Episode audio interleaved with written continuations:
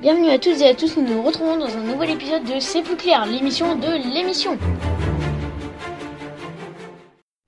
Bonjour à tous, bienvenue dans C'est plus clair. Nous sommes le 27 novembre 2016 et aujourd'hui nous accueillons Voltaire. Alors Voltaire, est-il votre vrai nom Bonjour, non, Voltaire n'est pas mon vrai nom. Je m'appelle en réalité François-Marie Arouet. Très bien, parlez-nous un peu de vos œuvres.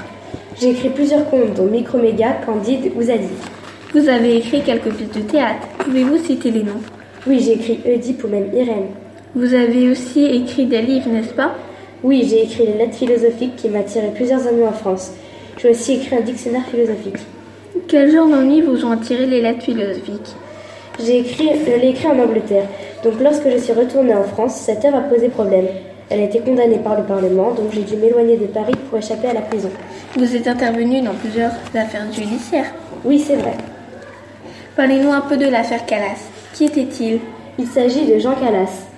Que lui est-il arrivé Il a été condamné à mort par la justice. Pourquoi cela Son fils a été retrouvé pendu chez lui. Vous avez fait de la prison Oui, un an. Merci beaucoup, Voltaire, d'avoir accepté notre invitation. Au revoir. Au revoir. C'était l'émission C'est plus clair.